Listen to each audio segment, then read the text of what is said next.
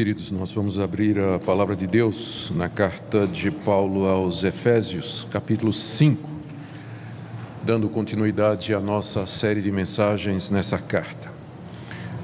Hoje à noite, o tema da nossa exposição são os deveres mútuos do marido e da esposa. Efésios capítulo 5, 22 a 33. As mulheres sejam submissas a seu próprio marido, como ao Senhor. Porque o marido é o cabeça da mulher, como também Cristo é o cabeça da igreja, sendo este mesmo o salvador do corpo. Como, porém, a igreja está sujeita a Cristo, assim também as mulheres sejam em tudo submissas a seu marido. Maridos, amai vossa mulher, como também Cristo amou a igreja e assim mesmo se entregou por ela para que a santificasse, tendo-a purificado por meio da lavagem de água pela palavra, para apresentar a si mesmo igreja gloriosa, sem mácula, nem ruga, nem coisa semelhante, porém santa e sem defeito. Assim também os maridos devem amar a sua mulher como ao próprio corpo. Quem ama a esposa, a si mesmo se ama. Porque ninguém jamais odiou a própria carne, antes a alimenta e dela cuida como também Cristo faz com a igreja, porque somos membros do seu corpo. Eis porque deixará o homem a seu pai e sua mãe e se unirá à sua mulher, e se tornarão os dois uma só carne. Grande é esse mistério, mas eu me refiro a Cristo e à igreja. Não obstante, vós, cada um de per si, ame, também ame a própria esposa como a si mesmo, e a esposa respeite ao marido. Até aqui, até aqui, queridos, a leitura da palavra de Deus. Vamos orar mais uma vez, pedindo que Ele nos ilumine na compreensão dessa palavra. Senhor, nós pedimos que Teu Espírito Santo nos conduza na compreensão desse texto. Quero orar pelos casais aqui presentes e pedir, ó oh Deus, que esta palavra seja usada por Ti para abençoá-los, fortalecê-los, encorajá-los, ajudá-los, instruí-los corrigi-los, repreendê-los onde for necessário. Nós queremos pedir também pelos jovens que planejam casar, que gostariam de ter família, que possam meditar na tua palavra. E nós pedimos, ó Pai, que teu Espírito nos conduza nesse instante, para nossa edificação e glória do teu nome, por amor de Jesus. Amém. Na nossa sequência de exposições na carta ao Efésios, a Efésios, nós chegamos aqui no capítulo 5, verso 18, onde o apóstolo Paulo instrui a igreja a encher-se do Espírito Santo. E nós vimos na mensagem anterior que ele coloca quatro orientações básicas para que isso aconteça. No verso 18 ele diz: Enchei-vos do Espírito, é uma ordem. E no verso 19, 20 e 21, ele diz como essa ordem deve ser cumprida. No verso 19, falando entre vós com salmos, ainda no verso 19, entoando e louvando de coração o Senhor com hinos e cânticos espirituais. No verso 20, dando sempre graças por tudo a nosso Deus e Pai, em nome de nosso Senhor Jesus Cristo. E no verso 21, sujeitai-vos uns aos outros no temor de Cristo. A nossa tradução da Sociedade Bíblica do Brasil, e eu acho que as outras traduções também, depois do verso 21, colocaram um subtítulo. Na minha Bíblia tem o lar cristão, dois pontos, marido e mulher. Separando o verso 21 do verso 22, o que dá a impressão de que Paulo terminou de falar sobre plenitude do Espírito Santo e agora está começando um outro assunto. Então, esses subtítulos, eles são muito úteis. O alvo deles é dizer ao leitor qual é o tema do bloco seguinte. Mas às vezes acontece que eles é, separam um versículo do outro e a gente perde a sequência do pensamento. Vocês têm que lembrar que o apóstolo Paulo não escreveu esses negritos, né, esses subtítulos. Isso são os tradutores aqui brasileiros que colocaram. Portanto, não é inspirado por Deus, por isso eu posso falar mal, tá certo? Não está no original.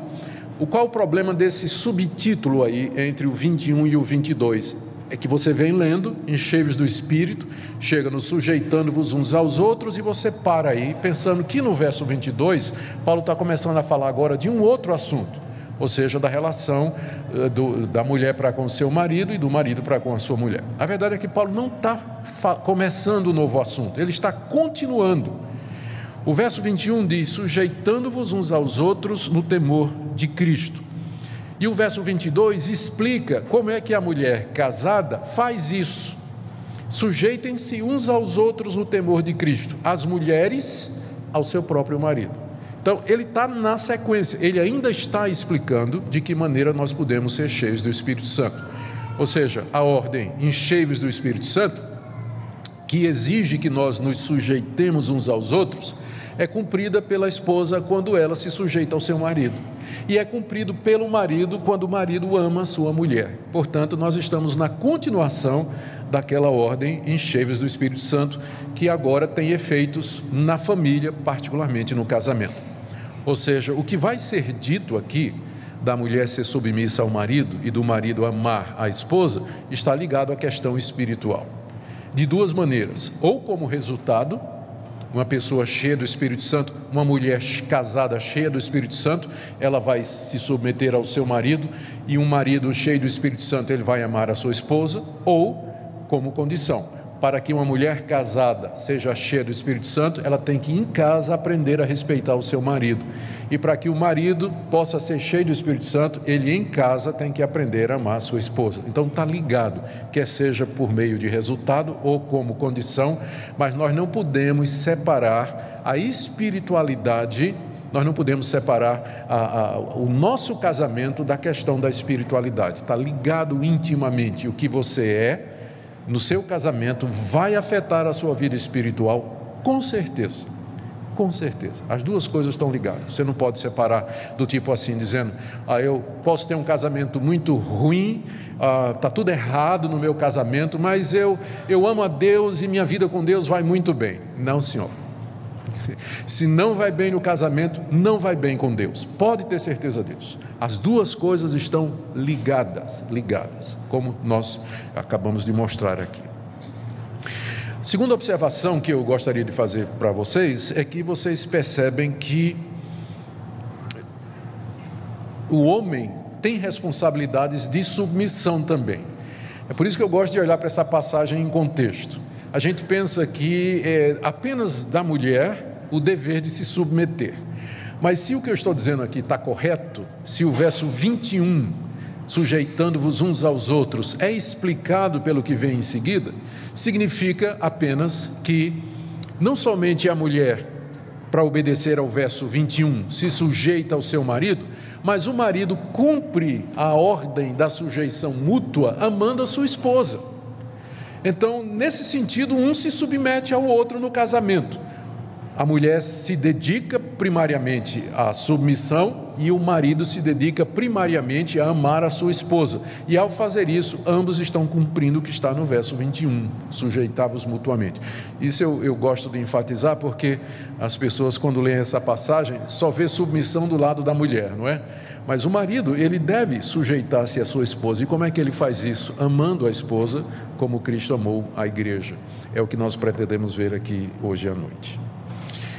A terceira observação que eu gostaria de fazer é que o apóstolo Paulo gastou três versículos para explicar o papel de submissão da mulher e nove para explicar é como os homens têm que amar a sua esposa. Daí vocês avaliam o que é que é mais difícil. Pronto, falei.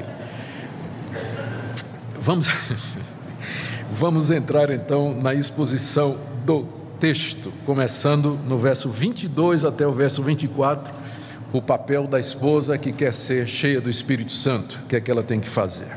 Como é que a esposa se submete ao seu marido? Ah, como é que ela se submete, ah, como é que ela cumpre o que está no verso 21? A resposta é que ela faz isso submetendo ao seu marido. Verso 22: as mulheres sejam submissas a seu próprio marido como ao Senhor. Uma vez uma senhora me perguntou, mas isso é um absurdo, deve ser um problema de tradução. Não tem um problema no grego aí, não, pastor? É, é isso mesmo, submissa? É, minha irmã, eu, eu, a palavra significa literalmente colocar-se debaixo da autoridade de alguém. Ripotasso no grego, né? colocar-se debaixo de alguém, da autoridade de alguém. Traduções válidas: subordinar-se, obedecer, respeitar, acatar São, são traduções absolutamente corretas, não é um problema de tradução. O problema que você está encontrando é com o conceito, mas não com a tradução. A tradução está corretíssima. No grego diz exatamente isso. Exatamente isso. A mulher ela deve submeter-se, até em português está, a gente percebe o sentido, sub embaixo, meter-se, meter-se debaixo da autoridade do seu marido, submeter-se. A tradução está absolutamente correta, é isso que ela significa. Então, como é que, como é que isso funciona? O apóstolo Paulo dá duas comparações e um limite. A primeira comparação está aí no verso 22. As mulheres sejam submissas ao seu próprio marido, como ao Senhor. Então, para ajudar as, as mulheres a compreender o que é que significa ser submissa, o apóstolo Paulo diz: você deve se submeter ao seu marido como você se submete a Jesus Cristo. E eu acho que ficou pior, né? Ficou pior. Mas é a comparação que o apóstolo Paulo está dizendo aqui. Você deve se submeter ao seu marido como você se submete a Jesus Cristo, como ao Senhor. E aqui nós podemos pegar alguns pontos de comparação. A submissão da mulher crente ao Senhor Jesus, em primeiro lugar, é voluntária ela se submete voluntariamente ao Senhor Jesus. Ela faz isso porque ama o Senhor Jesus. Ela faz isso porque reconhece que o Senhor Jesus é o seu Senhor e o seu Salvador, é autoridade sobre sua vida. E, portanto, a mulher cristã, ela se submete com alegria, é, é algo do seu coração. Ela faz isso espontaneamente ao Senhor Jesus Cristo. Então, da mesma forma como ela se submete a Cristo, ela deve se submeter ao seu marido, voluntariamente, prazerosamente, com alegria, como parte da sua devoção a Jesus Cristo, como parte da sua religião. É, é uma questão, não me entendam mal, é uma questão de religião. A mulher crente se submeter ao seu marido, porque a comparação que é colocada aqui é exatamente essa. Ela se submete ao seu marido como ela se submete ao Senhor Jesus Cristo. Então, essa é a comparação que o apóstolo Paulo coloca aqui. Tá certo? A segunda comparação está aí no verso 24. Como a igreja está sujeita a Cristo, assim também as mulheres sejam em tudo submissas ao seu marido. Da mesma forma que a igreja está submissa a Cristo, a mulher deve estar submissa ao seu marido. Como é que a igreja está submissa a Cristo? Mais uma vez, a igreja procura entender a palavra de Cristo, ela procura compreender qual é a vontade de Cristo e ela cumpre o querer e a vontade de Cristo com alegria, com dedicação, com empenho, não resmungando, não se revoltando, mas voluntariamente desejando agradar o Senhor Jesus. É assim que a igreja se submete ao Senhor Jesus e é dessa forma que a esposa deve ser submissa ao seu marido.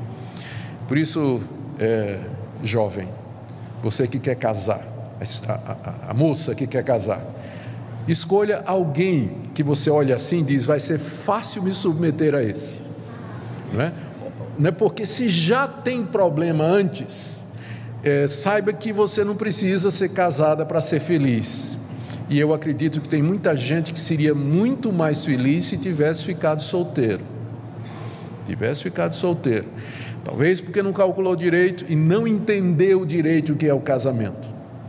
Mas olha o que é que a Bíblia diz para a esposa cristã: ela tem que se sujeitar ao marido, como a igreja está sujeita a Cristo e como ela se submete ao Senhor Jesus como parte da sua devoção. E o limite. Eu disse que tem duas comparações, já mostrei as duas, e um limite que aparece no final do verso 24. Como a igreja está sujeita a Cristo, assim também as mulheres sejam em tudo, em tudo submissas ao seu marido. Pastor, peraí, aí também é demais, não é? Em tudo. Quando o apóstolo Paulo está dizendo em tudo, ele está pressupondo que isso aqui é um casamento cristão, em que o marido não vai impor à sua esposa nada que não seja de acordo com a palavra de Deus. Paulo não está aqui pensando no marido imoral, impuro, infiel, violento, ímpio.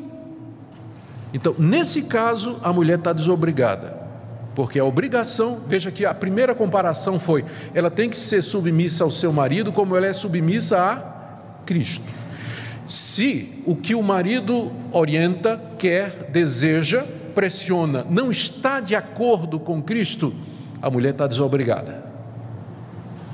Porque a, primeira consciência da mulher é para com Jesus Cristo. A primeira obediência da mulher cristã, a consciência dela está ligada a Jesus Cristo. Se o marido quiser obrigá-la a fazer alguma coisa contrária a Cristo, essa passagem não se aplica. Em tudo, ser submissa em tudo que estiver de acordo com a liderança de Cristo na sua vida, porque o comparativo é esse, não é? Obedecer ao marido como você obedece a Jesus Cristo. Se o seu marido lhe pede alguma coisa que Jesus Cristo não lhe pediria, você não tem que obedecer. Está autorizada a santa desobediência, em nome de Jesus, explicando por quê. Eu não vou fazer isso, não posso fazer isso. E infelizmente acontece. Recentemente eu recebi um e-mail de um cidadão de uma igreja que dizia o seguinte: Pastor, eu, eu fui casado, larguei a minha primeira mulher, tive um filho com ela, e aí agora encontrei outra mulher, mas estou com saudade da primeira. O que é que o senhor acha da poligamia? Um crente pode viver na poligamia? Né? Então eu tenho certeza de que aquele homem ia pressionar a sua esposa a aceitar esse relacionamento bígamo. A minha resposta foi: pare de tentar Deus. Você pare de tentar Deus, porque você errou a primeira vez, errou a segunda, e agora você vai entrar num buraco ainda maior. Um buraco ainda maior. Então, tem marido que faz isso sim. Tem marido que obriga a esposa, que constrange a esposa, que quer levar a esposa por caminhos que não são aqueles de Jesus Cristo, e a mulher cristã deve obediência em primeiro lugar ao Senhor Jesus. Mas enquanto o marido está guiando o casamento, liderando o casamento, dentro daquilo que Cristo faria, é dever da mulher sujeitar-se ao seu marido, seguir aquela orientação, com alegria, voluntariamente, como parte daquela devoção que ela tem ao Senhor Jesus Cristo. E quais seriam os motivos então? Nós vimos já o que é que significa, de que maneira fazer, duas comparações e um limite, e agora qual é a razão que o apóstolo Paulo dá para que a mulher faça isso. Está no verso 23. No verso 22, as mulheres sejam submissas. No verso 23, ele dá razão, porque o marido é o cabeça da mulher. A, a palavra cabeça aqui está usada no sentido metafórico, né? é a ideia de autoridade.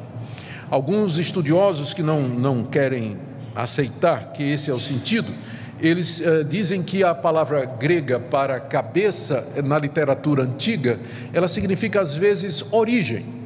Porque quando você olha para o corpo humano, dá a impressão de que o corpo se origina na cabeça, né? porque a cabeça é o cérebro, é, o, é, é a fonte de liderança. Então, Paulo não, não tem nenhuma conotação de autoridade, está apenas dizendo, se referindo lá ao que está escrito em Gênesis, que a mulher foi tirada do homem, é nesse sentido, a mulher tem origem no homem.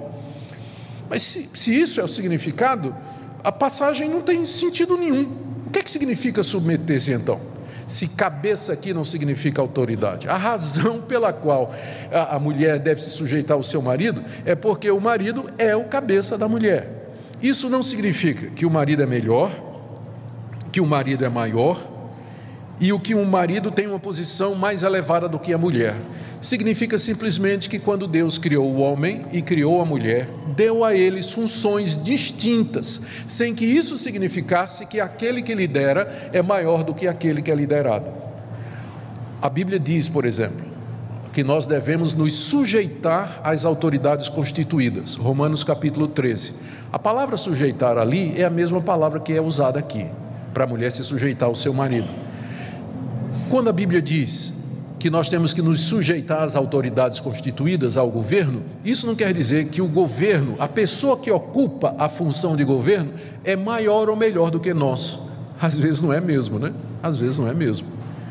Então, da mesma forma, quando diz que a mulher se sujeite ao seu marido, porque ele é o cabeça, não quer dizer que o marido é melhor, maior ou tem uma posição mais elevada. Quer dizer simplesmente que ele tem a função de liderar a função de guiar o lar e a família, e que a sua esposa é ajudadora e que vai com ele alegremente, decidindo juntos, conversando, tomando decisões colegiadas, acordadas, mas vai ter sempre um momento em que não dá para resolver, não há acordo, então a palavra é do homem e a responsabilidade também.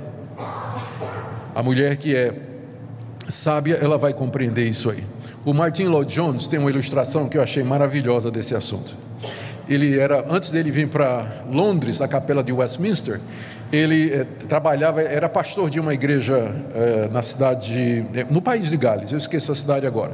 E um dia ele foi visitar um casal que tinha chegado na igreja. Ele e a esposa foram lá visitar o casal, na casa deles. E aí, logo que o pastor Lloyd Jones chegou lá na casa, ele já viu a diferença entre os dois. Ela, esperta, alegre, com iniciativa, dinâmica, inteligente, e ele morto nas calças, parado, calado, passivo, né?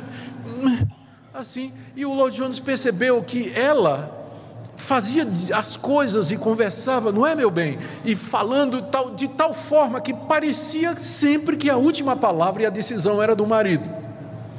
E o Lloyd Jones ficou impressionado com isso. Na saída, né, na hora que estava se despedindo, foi embora, ele, ele, conseguiu chamar a esposa e disse: Olha, eu estou impressionado aqui é, com o casamento de vocês. Está tudo bem? Está tudo bem, pastor, graças a Deus, está ótimo. Ele disse: ah, é só uma pergunta, você não se incomoda se eu perguntar? Não, pastor, pode perguntar. Ele disse: é, Quem é que manda aqui na casa mesmo? Aí ela disse: É, pastor, é meu marido. Aí ela, e uma, o pastor perguntou: e, e quem é que decidiu isso? Ela disse: Eu.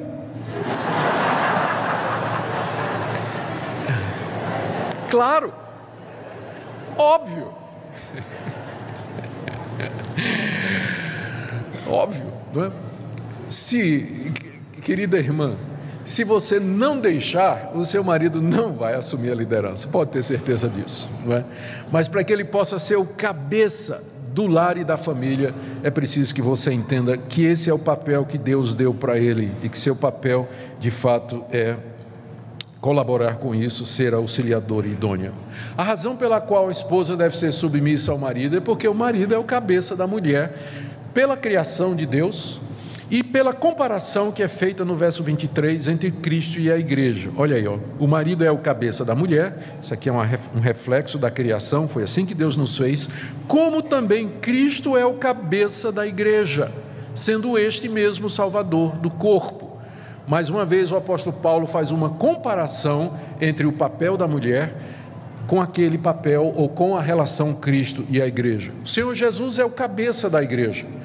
Ele é o salvador da igreja, é o provedor da igreja, é aquele que guia a igreja, abençoa a igreja, sendo o seu mestre e o seu senhor. Da mesma forma que Cristo é o cabeça da igreja, assim também o homem é o cabeça da mulher no que diz respeito ao casamento. Então, aí no verso 24, Paulo conclui dizendo: Como, portanto, a igreja está sujeita a Cristo, assim também as mulheres sejam em tudo submissas ao seu marido. As mulheres precisam de oração, elas precisam de sabedoria e de discernimento. Não são poucos os problemas causados no casamento porque a mulher não entende o seu papel. Longe, longe está aqui da palavra de Deus dizer que isso significa escravidão, opressão, sujeição da esposa. Não se trata de nada disso, é apenas uma questão de definição dos papéis. O homem não é mais do que a mulher. Ambos foram criados à imagem e semelhança de Deus, mas Deus nos criou com funções distintas. E se você não está pronta, minha irmã, a reconhecer isso, é melhor não casar melhor não casar. Mas você deve entender isso, essa é a função que Deus determinou. E se você está com problemas no casamento, minha irmã, antes de colocar o dedo no marido, apontar o dedo para o marido e dizer que ele é o responsável pelas crises e tudo mais, faça uma análise da sua vida e pergunte se, à luz da palavra de Deus, você tem cumprido esse papel de auxiliadora, de respeito, de sujeição à orientação do marido enquanto ele está dentro da palavra de Deus. Agora vamos para a segunda parte, nove versículos, do verso 25 ao verso 33, na verdade 32, em que o apóstolo Paulo agora orienta os maridos como eles devem cumprir o que está no verso 21, sujeitai-vos uns aos outros. A resposta de Paulo para essa pergunta, como é que o homem cristão casado obedece o verso 21, é que ele deve fazer isso amando a esposa. Maridos, amai vossa mulher. Amai vossa mulher. A primeira questão que se levanta aqui é porque que a ordem para amar é dada para o homem e não para a mulher. E a resposta é que isso está implícito. Não, não há um mandamento aqui direto para que a esposa ame o marido, porque está implícito de que ela faz isso, porque de que outra maneira ela se sujeitaria ao seu marido, a não ser por amor a Cristo e ao marido. Então está pressuposto. Mas por outro lado, parece que Paulo reconhece uma diferença no coração, a ponto de que é preciso que ele explicite para o marido que é necessário que ele ame a sua esposa. E se é uma ordem, significa que amor pela esposa não é um sentimento, mas é uma atitude, porque se for um sentimento, e uma vez que o sentimento é uma coisa que independe daquilo que você quer ou não, né? Às vezes a gente gosta das coisas porque gosta das coisas, não tem razão para isso. E você não pode evitar, de repente, que você vê uma coisa bonita, uma coisa agradável, e você ah, goste daquilo e se apaixone por aquilo ou não goste. Então os sentimentos são meio que independentes. Então, se amar a esposa é um sentimento, eh, não, não pode haver uma ordem, amai vossa esposa. Só se o amor aqui for uma atitude, for uma decisão que o homem toma, aí sim, aí está correto o apóstolo Paulo chegar e dizer: marido, você tem que amar a sua mulher.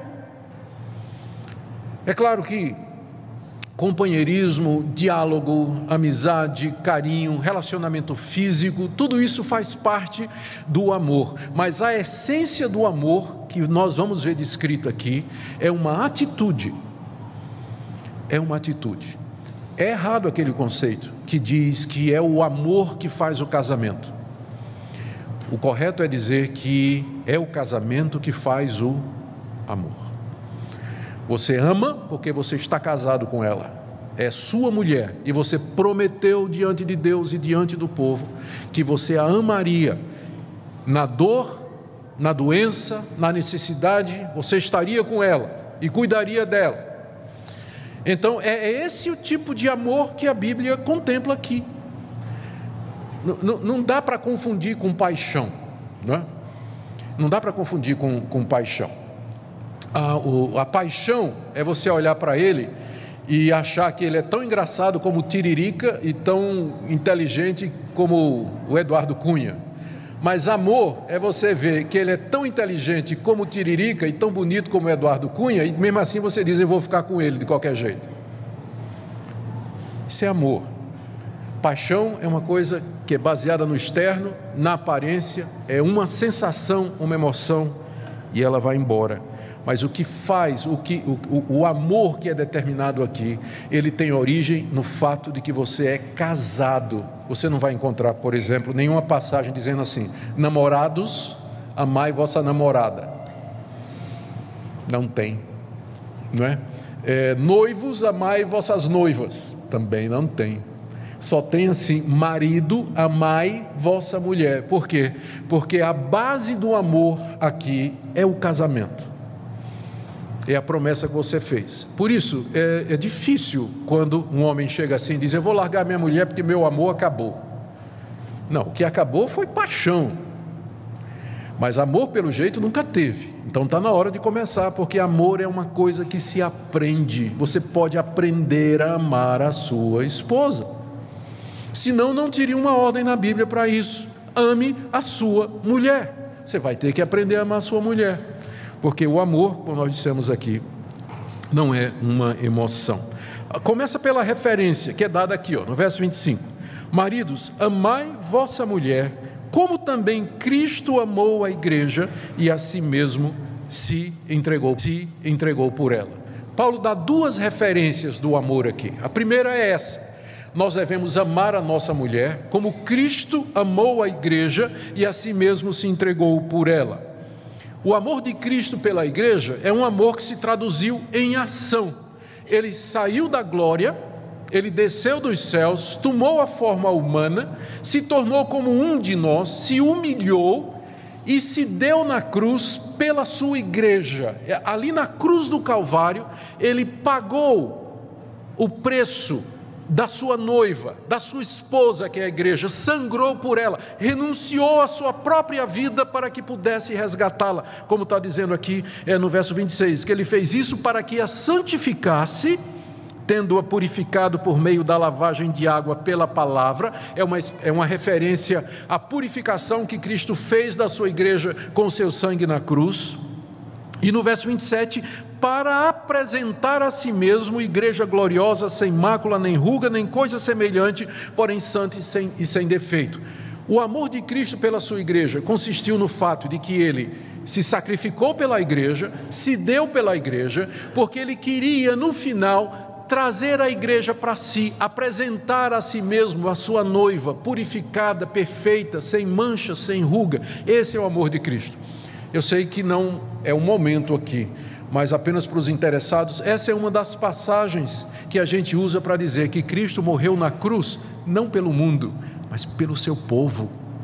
Na cruz ele estava se dando pela igreja, sangrando pela igreja, purificando a igreja, morrendo por ela, renunciando por ela a sua própria vida. Foi por isso que ele morreu.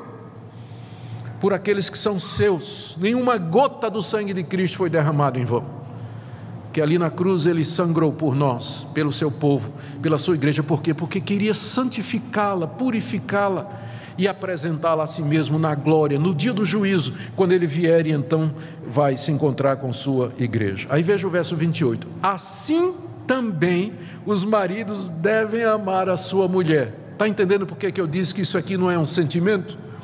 É uma atitude de renúncia Amar a mulher é você renunciar a você mesmo por amor a ela. É você perguntar: o que é que eu posso fazer para fazer minha mulher feliz? Para que a minha mulher cresça na palavra de Deus, para que eu santifique a minha esposa, para que ela cresça na graça e no conhecimento de Deus. O que é que eu posso fazer? Se eu tiver que dar a minha vida pela minha esposa, eu vou fazer isso, porque eu tenho que amá-la como Cristo amou a igreja. É isso que é amor. É uma decisão que o marido toma. E na prática isso vai significar que você vai pensar na esposa, em primeiro lugar, em vez de você pensar nisso, tipo assim, é, no dia a dia você quer a esposa como se fosse uma empregada doméstica, que ela faça tudo para você. Você quer ser servido. E a sua esposa está lá fazendo. Né, a maior prova no Brasil do, do marido amar a esposa é vai lavar prato. Lave, lave roupa também. Né? Mas tem gente que deixa, não é? Tá lá e a esposa vive para servi-lo, para atender as necessidades dele. Ué, eu, eu lavo prato, viu gente? Eu estou dizendo isso porque eu tenho um colega de seminário, eu até dizia a minha esposa antes, eu, disse, um colega de seminário, estudou comigo, se formou comigo, ele não ia bem no casamento, não ia mesmo. E um dia ele estava fazendo um estudo bíblico na escola dominical e falando do amor do marido, que o marido tinha que fazer isso, a mulher se levantou e disse: ele não faz nada disso em casa. Acabou o pastorado dele, né? Então, antes eu conversei com minha mulher, a gente acertou tudinho para eu poder dizer essas coisas aqui. Mas há tantas maneiras no dia a dia, não há? Em que você pode se dar pela sua esposa, você pode renunciar por ela. E você agora entende como o ciclo fecha, não é? É fácil a mulher se submeter a um homem que a ama dessa forma ela vai fazer com alegria, se submeter alegremente. E é fácil para um homem amar uma esposa que se submete a ele. Se os dois cumprem o seu papel, o casamento anda redondinho. Claro, sempre tem problemas, não é? Sempre tem dificuldades, afinal são dois pecadores vivendo debaixo do mesmo teto. Tem que dar problema de vez em quando. Mas se nós concentrarmos no papel que nos é dado pela palavra de Deus, a esposa na submissão e o marido no amor, as chances dos problemas serem resolvidos é muito maior do que cada um buscar o seu interesse. Em vez de você dizer, eu tenho o direito de ser feliz, eu estou buscando a minha própria felicidade, inverta a questão e diga, o que é que eu posso fazer para fazer o meu cônjuge feliz? O meu alvo no casamento não é a minha felicidade, mas a felicidade dela e a felicidade dele. Na hora que você faz isso, aí você vai ver como a situação muda. A situação, na verdade, inverte. E segunda referência que o apóstolo Paulo dá aqui, que pode até parecer estranha, a primeira foi, referência foi: marido ame a mulher como Cristo amou a igreja. A segunda referência está no verso 28. O marido deve amar a mulher como ama ao próprio corpo. Ele deve amar a mulher como ele ama ao próprio corpo. Aqui, do verso 28 até o 32, Paulo tem em mente o relato de Gênesis capítulo 2, verso 24. Deus fez o homem, dele fez a mulher e disse: O homem vai deixar pai e mãe, vai se unir à sua mulher e os dois serão uma só carne. No casamento, há a constituição de uma biunidade. Marido e mulher formam uma só carne. Portanto, a carne da esposa é a minha, e você, mulher, a carne do marido é a sua, é um só corpo, como se fosse um corpo, duas pessoas vivendo no mesmo corpo, uma biunidade. Essa ideia que está por detrás aqui, e que Paulo, inclusive, usa como ilustração da relação de Cristo e da igreja. Tanto é que no verso eh, 32 ele diz: Grande é esse mistério, que o homem e a mulher são uma só carne. Mas ele diz: Eu me refiro a Cristo e sua igreja. Da mesma forma que Cristo e a igreja estão unidos o homem e a mulher estão unidos, por isso que Deus aborrece o divórcio, é? ele aborrece o divórcio, e só pela dureza do nosso coração, em caso de adultério e de abandono obstinado por parte do descrente, é que ele permite essa situação. Mas o, é a, a visão do casamento, a visão bíblica do casamento é, esse, é essa aqui: os dois são uma só carne. E o argumento de Paulo agora gira em torno disso. Ele diz para o marido assim: se você ama a sua mulher, você está amando a si mesmo, porque serão os dois uma só carne. E da mesma forma que você cuida do seu corpo, verso 29, ninguém jamais odiou a própria carne, antes alimenta e dela cuida. Da mesma forma que você cuida do seu corpo, você tem que cuidar da sua mulher, porque cuidar da sua mulher é cuidar de você, é cuidar do seu próprio corpo, porque são uma só carne. O que você faz com ela, você está fazendo com você. Então, dá duas referências para o amor. Você tem que amar sua mulher como Cristo amou a igreja e como você ama você mesmo. Agora é evidente que um marido que, primeiro, não ama a si mesmo, né? não tem o menor respeito por si, e segundo, não ama Jesus Cristo, ele não vai ter referencial para amar a mulher. Então, minha jovem, pense bem antes de casar. Com quem você vai casar? Né? Quem você está escolhendo para ser aquele que tem missão de lhe amar como Cristo amou a igreja. E Paulo termina no verso 33, resumindo: não obstante, ou seja, apesar de ser um mistério, ele no verso 32, grande é esse mistério. Não obstante, ou seja, apesar de ser um mistério, vós, cada um de per si, também ame a própria esposa como a si mesmo, e a esposa respeite ao seu marido. Aqui ele resume. A partir do capítulo 6, ele fala agora da família, pais e filhos, que nós veremos na próxima vez que estivermos juntos. Mas eu quero concluir com algumas aplicações. Queridos, estes aqui são os pilares que a palavra de Deus nos dá, sobre os quais se constrói um casamento e uma família feliz e estável. Esses diferentes deveres que eu mencionei aqui, eles não significam, como eu disse, inferioridade de um e superioridade de outro, mas simplesmente duas funções diferentes para dois iguais respeito, consideração, diálogo, oração juntos, servir a Deus juntos. Tudo isso é importante para que estas coisas funcionem.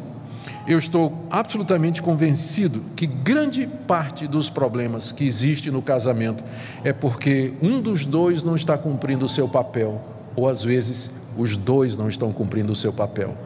O marido não está amando a mulher como deve amar, como Cristo amou a igreja, como ele ama o seu próprio corpo, e muito menos a mulher está se sujeitando a Cristo Jesus.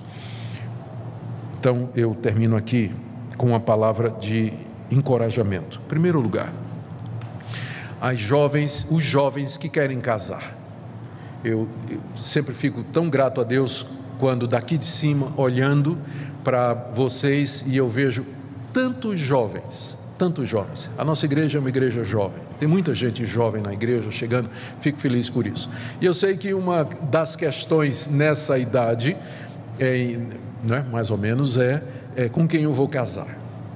E os jovens gostariam de casar, a maioria deles gostaria de casar. Ah, às vezes as pessoas querem casar porque casar faz parte da cultura, é isso que jovem faz. Ele namora, noiva, termina a faculdade, arruma um emprego ah, e casa.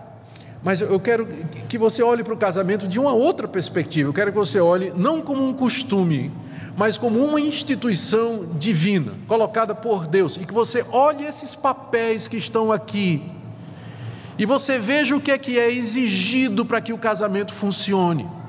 E que aí isso leve você a escolher o seu namorado, o seu noivo, você pensando que esse é o seu dever que você tem, de você amar essa pessoa como Cristo amou a igreja, ou de você se submeter a essa pessoa como você é submisso a Cristo. Começa a ver agora. Não fique assim pensando, depois que casar melhora. Não melhora. Não melhora. Porque às vezes a pessoa fica nessa ilusão, não, a gente é tal, é namorado, é noivo, não está dando muito certo, mas depois que casar melhora. Não melhora. Piora. Por quê? Porque aí vocês vão viver juntos e aí vai aparecer mais defeito ainda não é? Vai aparecer mais defeito ainda. Você vai descobrir que ele ronca.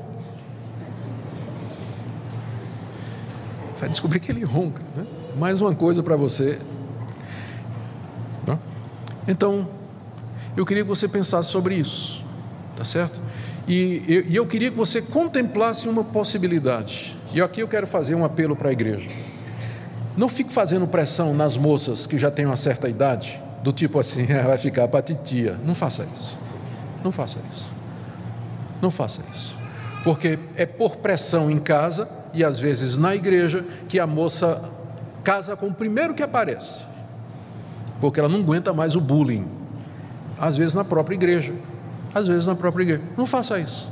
Não faça isso. Porque existe o dom do celibato. A Bíblia fala com muita clareza a jovens que vão ser felizes solteiros e puros, é claro. E que vão ser muito realizados na sua solteirice. Você não, o casamento não é uma condição para você ser feliz. A sua felicidade está em outras coisas. Não fique pensando assim: se eu não casar, se eu não arrumar um marido, se eu não arrumar uma esposa, eu vou ser solitário, eu vou ser infeliz. Claro que a solidão é uma coisa com a qual, a qual você vai ter que aprender a lidar. Mas eu, eu, eu, prefiro a solidão sendo essa a vontade de Deus do que você entrar num casamento sem você estar tá preparado para isso e ter a capacidade para isso e vai dar nos problemas que a gente conhece. A segunda palavra é para quem já teve um casamento destruído. Eu não queria colocar culpa nessa noite em você. Mas eh, se você já teve um casamento que foi destruído, casamento que se acabou, um casamento infeliz, você tem que lembrar da misericórdia de Deus e o perdão de Deus. O nosso Deus é um Deus compassivo, ele é misericordioso, ele é capaz de restaurar a sua vida. Alguma coisa você aprendeu desse relacionamento que não deu certo. Por isso, agora, seja sábio e seja sábia diante de Deus. Não jogue o seu sofrimento fora, porque tem gente que comete no segundo casamento os mesmos erros que cometeu no primeiro e vai cometer no terceiro. Então, não jogue fora o seu sofrimento, mas aprenda, aprenda o que Deus quer lhe ensinar. Aprenda o que Deus quer lhe ensinar, porque Deus é um Deus que nos restaura, é um Deus que nos levanta, é um Deus que cuida de nós, Ele não desiste dos seus filhos. Mas você tem que aprender e se humilhar diante de Deus, dizer: Deus, eu pequei, eu não fui uma esposa correta diante de Deus, eu não fui um marido que amei a minha mulher, eu fui infiel, eu não fiz o que é correto, peço que o Senhor me perdoe. Eu quero que o Senhor me restaure. Eu quero aprender a andar nos teus caminhos. A outra palavra é para os casais que estão aqui, que estão passando por problemas. Eu queria muito fortemente nessa noite, como pastor de vocês, orientar isso Chega em casa e conversa. E conversa à luz da palavra de Deus. Uma autocrítica. Eu estou sendo a esposa que a Bíblia diz que eu tenho que ser, estou sendo o marido que a Bíblia diz que eu tenho que ser, e se perdoem. Tem três frases que vão salvar o seu casamento. Eu errei, por favor me perdoe, e com a graça de Deus nunca mais vou fazer isso. Talvez seja a hora de vocês dizerem essas três frases um para o outro, conversando olho no olho, com sinceridade. E por último, oremos pela, pela família e pelo casamento. Essa é uma instituição que vem sofrendo ataques de todos os lados e nós sabemos disso. Ataques que vêm da mídia, que vêm da nossa cultura, do relativismo da nossa época e tantos, tantos outros inimigos da família como estabelecida por Deus. Queremos ser cheios do Espírito Santo. Vamos começar em casa. Vamos começar com o casamento, com seu relacionamento, com seu marido e com a sua esposa.